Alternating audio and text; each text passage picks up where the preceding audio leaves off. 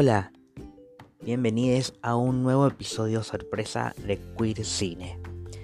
Yo soy Cero, como ya saben, y hoy voy a hablar sobre una película que no estaba en la lista principal de cosas que yo quería hablar en este podcast, porque como ya saben, estoy tratando de actualizar esa lista con respecto a las semanas que estuve ausente en este podcast y por lo menos yo me siento que estoy en falta. Entonces voy a ir subiendo episodios cada tanto en los días que no son los habituales en que yo subo este podcast, que son los miércoles y los sábados. Hoy, no sé qué día es, pero hoy tenemos episodio de Queer Cine. Como ya he dicho antes, no... Espero que no se cansen de escucharme, pero por suerte pueden escuchar este podcast cuando quieran. Hoy voy a, hablar sobre un documental que se llama Transhood. Transhood, perdón. Está dirigido por Sharon Lees, es de este año, del 2020, es de Estados Unidos y es una producción de HBO. Al principio se estrenó en junio en HBO Max, una plataforma que no está disponible todavía en Latinoamérica y que por suerte en noviembre llegó a HBO. Por lo tanto, actualmente se puede ver en HBO Go, que es lo que sí tenemos disponible en Latinoamérica en este momento. Les comento la sinopsis, así pasamos un poco más ya a la parte importante. Yo les recomiendo que la vean en la plataforma, por más que escuchen el podcast y se spoileen con lo que voy a hablar, les recomiendo que vean este documental porque eh, es hermoso y además son, son cuatro historias que te van a cambiar la cabeza. Bueno, justamente se trata sobre eso, sobre cuatro jóvenes, cuatro chiques y sus familias que desenmascaran las realidades íntimas de cómo la fluidez de género transformó a dichas familias. Les dejo con esto y pasamos al alerta spoiler.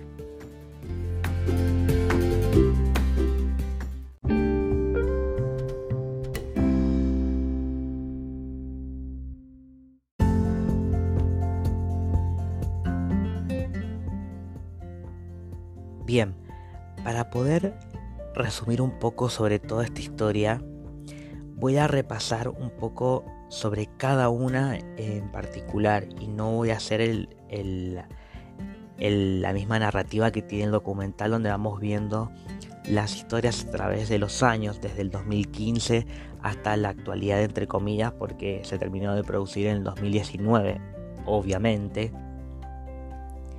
Pero vemos un crecimiento porque eh, son cuatro familias donde tenemos a cuatro niñas trans de distintas edades.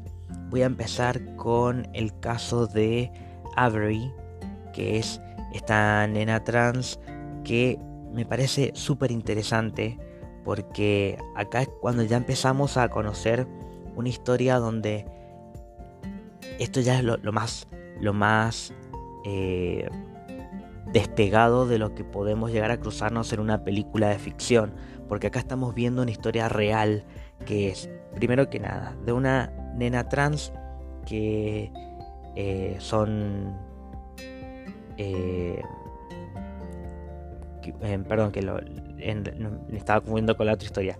Acá principalmente vemos a la madre que está como más metida en la historia, pero el padre aparece después. Pero es una nena que la madre lo, dice varias veces, eh, que es como una tomboy. Ya hablamos de esta palabra, que es como al español vendría siendo como marimacho. ¿Por qué?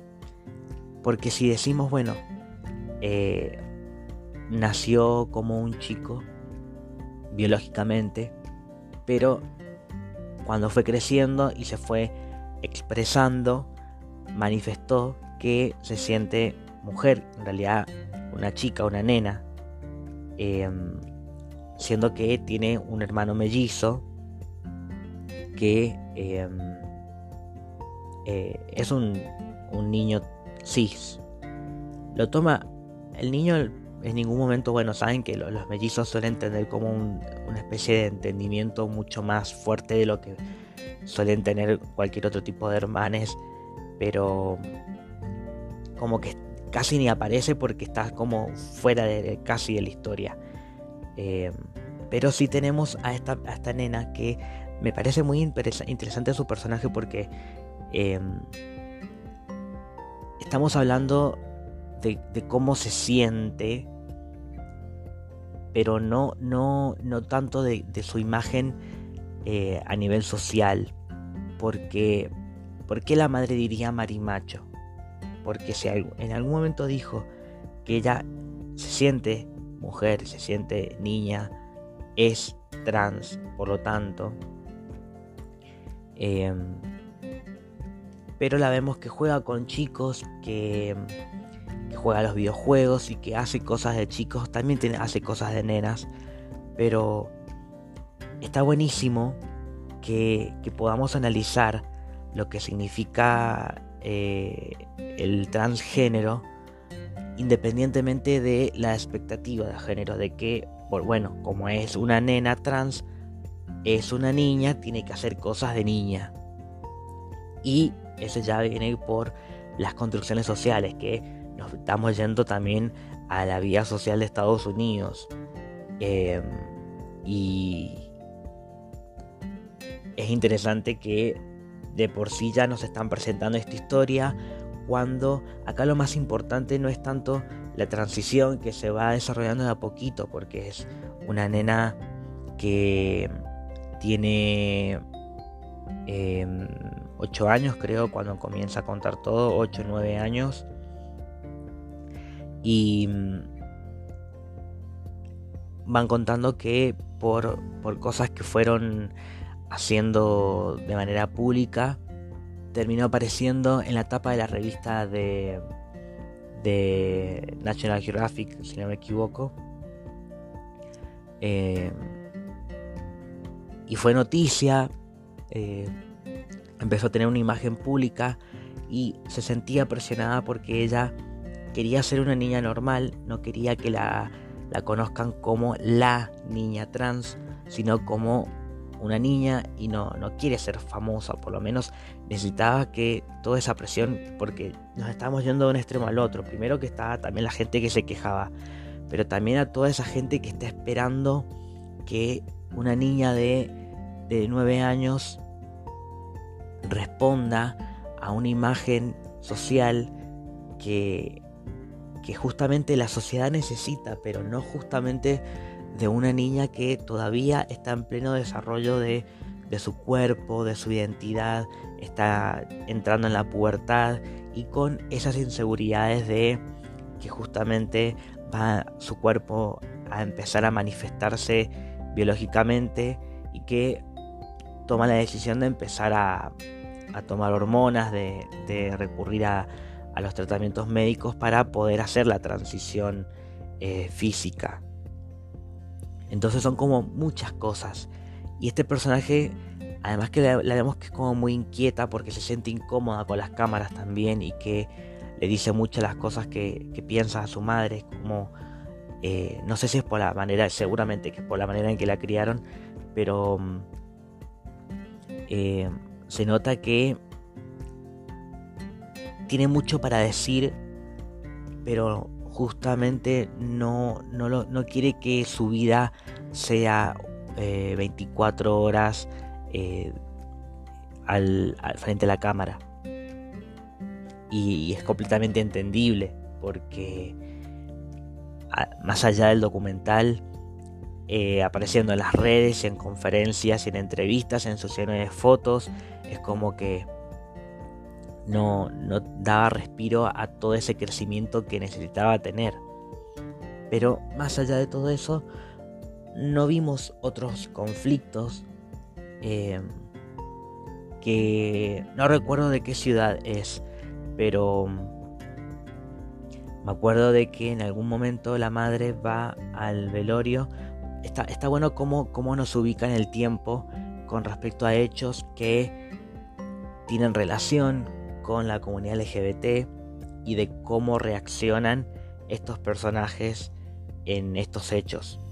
Uno es el de la madre de, Avery cuando va al velorio de una chica latina trans que fue asesinada y, vemos el testimonio de, de familia y amigues y es como un antecedente de lo que la madre sabe que su hija va a estar en contacto con esos riesgos porque sabe que si esa mujer fue asesinada es porque era una mujer trans.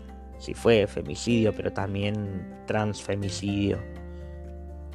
Y son esos riesgos los que eh, los padres empiezan a, tener miedo porque todavía vivimos en ese mundo de violencia. Eh, ya voy a, contar un poco sobre las, las resoluciones. Pero creo que este fue como el personaje, uno de los que más me, me pareció interesante. Otro personaje que tenemos es a Jay. De acá de, los protagonistas es em, el único chico trans que no vemos tampoco muchos conflictos. Sí, es el que, ah, por lo menos es el que a mí me hizo llorar cuando lo estaba viendo. Em, porque acá lo, lo, que lo que tiene de característico es que mm, en un principio se presenta contando que eh, nadie sabe que es trans, está en plena pubertad, creo que tenía 13 años cuando empezó el rodaje del documental. No sé qué le habrá dicho a su novia para que no, no se diera cuenta de que están haciendo un documental sobre su vida justamente porque es trans, porque durante el, eh, documental vemos que alguien descubre, porque se había cambiado de escuela, y que tenía fotos de cuando tenía el pelo largo y se vestía como nena, justamente respondiendo, respondiendo a las a las construcciones sociales. Em, y eh, poner en evidencia que es un chico trans. Entonces tiene que confesarlo porque no se le había contado a nadie, ni siquiera a su novia. Eh, tiene una relación medio rara con la madre porque es como...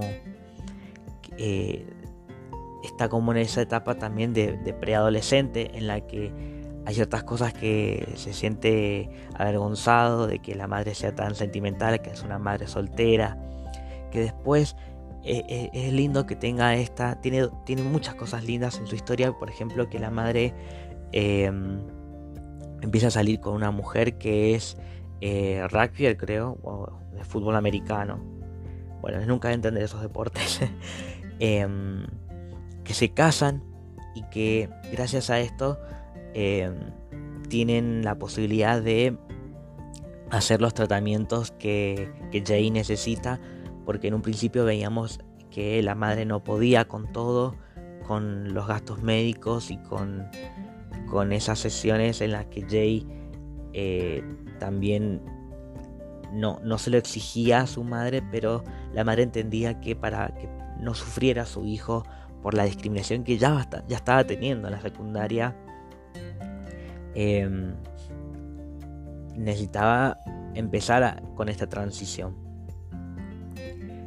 Por suerte eso se resuelve y empiezan con las inyecciones, que al principio le duele, pero después se va acostumbrándose a hacer esa cirugía para poder hacerse las inyecciones. Eh, eh, mucho no conozco de cómo es ese tipo de tratamiento, pero sé que se hace esa cirugía. Y después vemos que Jay va seguido a la peluquería y que quien la atiende es su peluquero de confianza porque va siempre con él que es un hombre trans. Y me encanta la relación que tiene porque justamente Jay necesita esa mm, imagen de, de ver un futuro posible en el que ve que hay un hombre trans que tiene trabajo, que pudo hacer su transición y que hace lo que le gusta, em, que está vivo y que para, para él es como un rol a seguir, eso quería decir. Y está buenísimo eso para, para una persona tan joven, tener una imagen así que le ayude a continuar y que incluso puedan tener conversaciones en las que eh, se sientan identificadas porque nadie más le va a entender mejor que él. Eh, y eso me parece hermoso que haya tenido esa posibilidad. O sea, no, no va a cualquiera, sino justamente a un, a un peluquero que le va a entender de verdad. Eh, eso me encantó.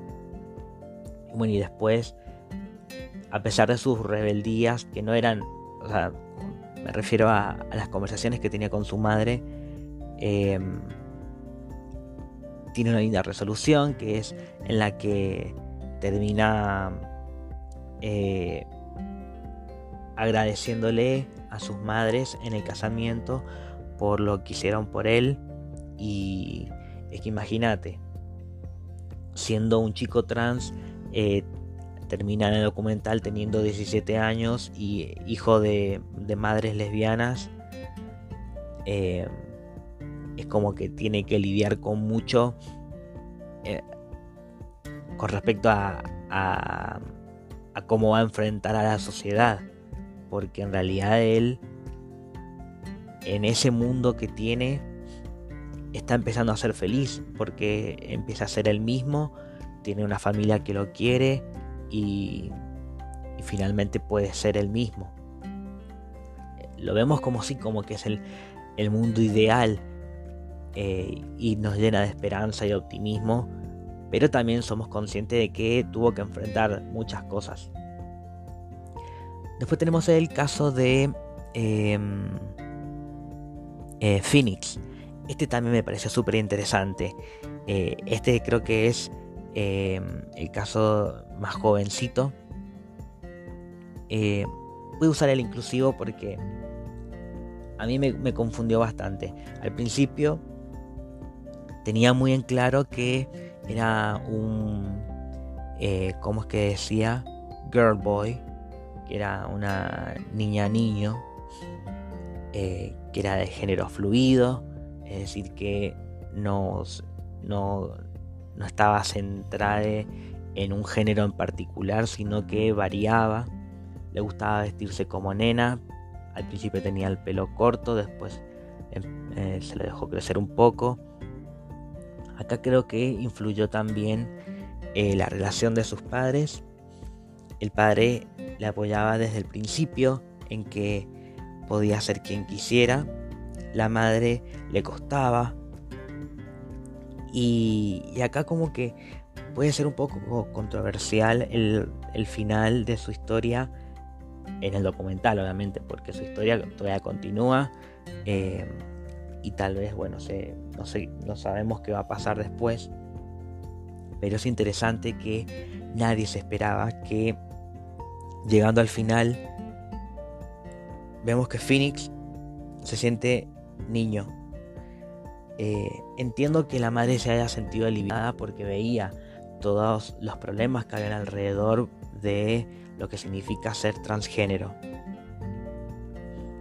Eh, y más en Estados Unidos, con esa ley mediocre en la que querían obligar a que las personas trans vayan a los baños con respecto a su, a su género asignado al nacer y que si veía alguna, alguna persona cis veía que no respetaran esto, se les iba a pagar 2.500 dólares al testigo es increíble.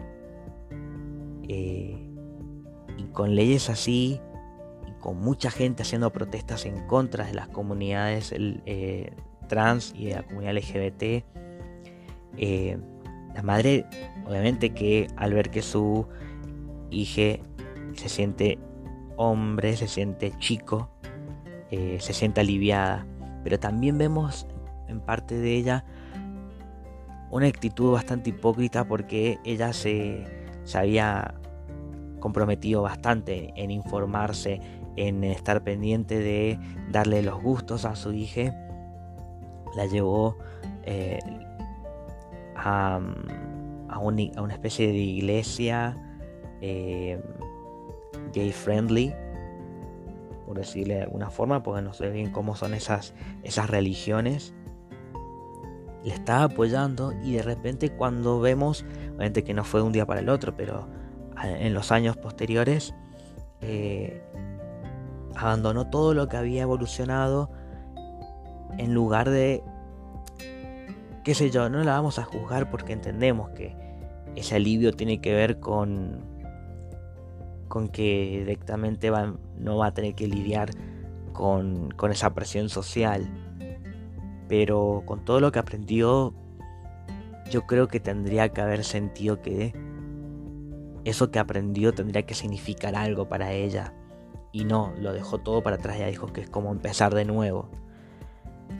En cambio en el padre lo vio como, bueno, eh, vos como vos te sientas, si querés sentir, si después te sentís como mujer, eh, yo te voy a aceptar igual.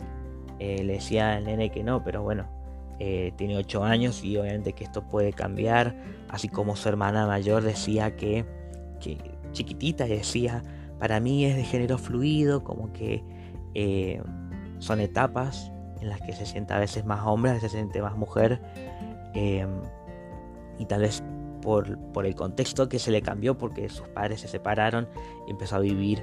Esto me pareció horrible lo que dice la madre, que ahora como que tenía, no, sé qué, creo que era su abuelo, tenía como una imagen masculina en su vida y tal vez por eso decidió ser hombre. Eh, sabemos que eso no tiene nada que ver, pero tal vez sí respondió a a las construcciones sociales, voy a, decir mucho esto, pero respondía a las construcciones sociales que le estaban exigiendo en este nuevo contexto que estaba viviendo porque se mudó, en el que ahora vivía, antes eh, eh, le, educaban en su casa, ahora está yendo a la escuela, es como que era todo un cambio que parece que influyó, pero si, si en algún momento se sintió que era una nena, eh, Tal vez eso signifique algo también en el futuro, o tal vez no, no sabemos. Pero es medio confusa esta historia. Y la vemos como que es una historia posible porque lamentablemente sí es una historia posible. Pero bueno, la resolución es como... Bueno, no es lo que esperaba, pero tampoco es tan mal, qué sé yo, no sé. Es raro. No sé qué tienen para decir ustedes. Y bueno, y tenemos la última historia que es la de Lina, que a mí me gusta mucho, porque bueno, es la, la, más grande de, todas estas historias. Eh, termina creo que teniendo 18, eh, 19 años, no recuerdo bien, pero em, la vemos con... Empieza su historia con 15 años, en la que tiene un novio que sabe que es trans, que la acepta igual, que la quiere, que son re románticas las dos y que em, el padre qué, mm, qué, buena relación que tiene con el padre, de que para él es su hija, la, nena de papá, y que, que mm, le cuida no solamente durante la transición, sino en sus decisiones, en, con respecto a su relación, con respecto a lo que quiere hacer después, que quiere ser modelo. Eh, decide justamente por responder a las exigencias de los estereotipos de cuerpo para el modelaje, en hacerse cirugías. Em, y también me emocionó un poco que no, no, fue solamente por el hecho de lo que se quería dedicar, sino también por, por el hecho de ser transgénero, en que, esto no lo vemos, pero sí lo leemos al final del documental, en que cuando finalmente puede hacerse esta cirugía y no sufre eh, problemas, eh, problemas médicos porque se despierta y lo primero que le dice a la madre es, soy libre. Es como que eh, su, miedo era que, eh, por ejemplo, si tenía que hacer las sesiones de fotos en bikini y, y sabía que era complicado para ella, pero también la vemos como una chica muy fuerte, muy inteligente, que mm, ella sabía muy bien lo que quería que demuestra mucho e, esta generación centennial en la que eh, trabajan sus redes sociales con una libertad en la que saben muy bien eh, en qué comprometerse, en qué decir, en qué, en qué eh, aspectos de la vida social eh, interesarse y en cómo manifestarse en el mundo con respecto a su identidad. Y creo que es el personaje más esperanzador del documental porque la vemos que bueno también veamos que tiene un poder adquisitivo bastante grande porque se pudo hacer y darse todos los lujos que quiso. Esto por suerte no influyó en su personalidad, pero bueno, tuvo ciertos privilegios que no cualquiera tiene y que su transición la comenzó desde los 11 años, creo que dijo, y ya a los 18 eh, es toda una, una chica futuro, futura modelo que después vemos que terminó su relación y no la vimos devastada, sino que eh, sorprendida porque veía que por parte de su novia había como eh, parecía como el príncipe de un cuento y resultó que nada que ver pero su amistad con su, con su amiga eh, la ayudó a entender que en este tipo de cosas lo más importante es estar rodeada de personas que, te quieren y que te aceptan como sos, así como lo es su amiga, como lo son sus padres, que su padre estaba un poco más presente, pero eh, también tiene padres separados y su madre eh, también la apoyaba. Pero al, padre lo vemos un poco más en el documental.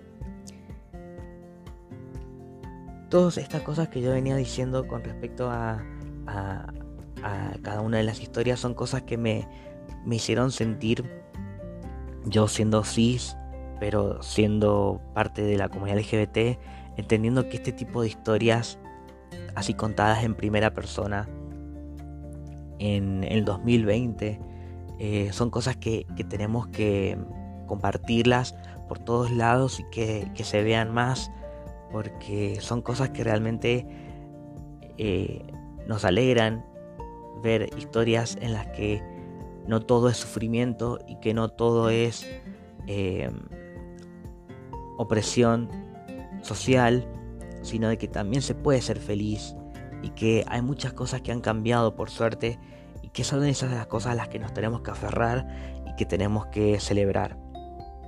Así que estoy muy feliz de haber visto finalmente este documental. No sé qué les pareció a ustedes, eh, si no lo vieron ah, y escucharon igual el podcast, yo les digo por favor vayan a verlo porque es hermoso. Lo van a disfrutar y espero que me puedan contar después qué les pareció. Acá termina este episodio. Yo soy Cero y esto fue Queer Cine.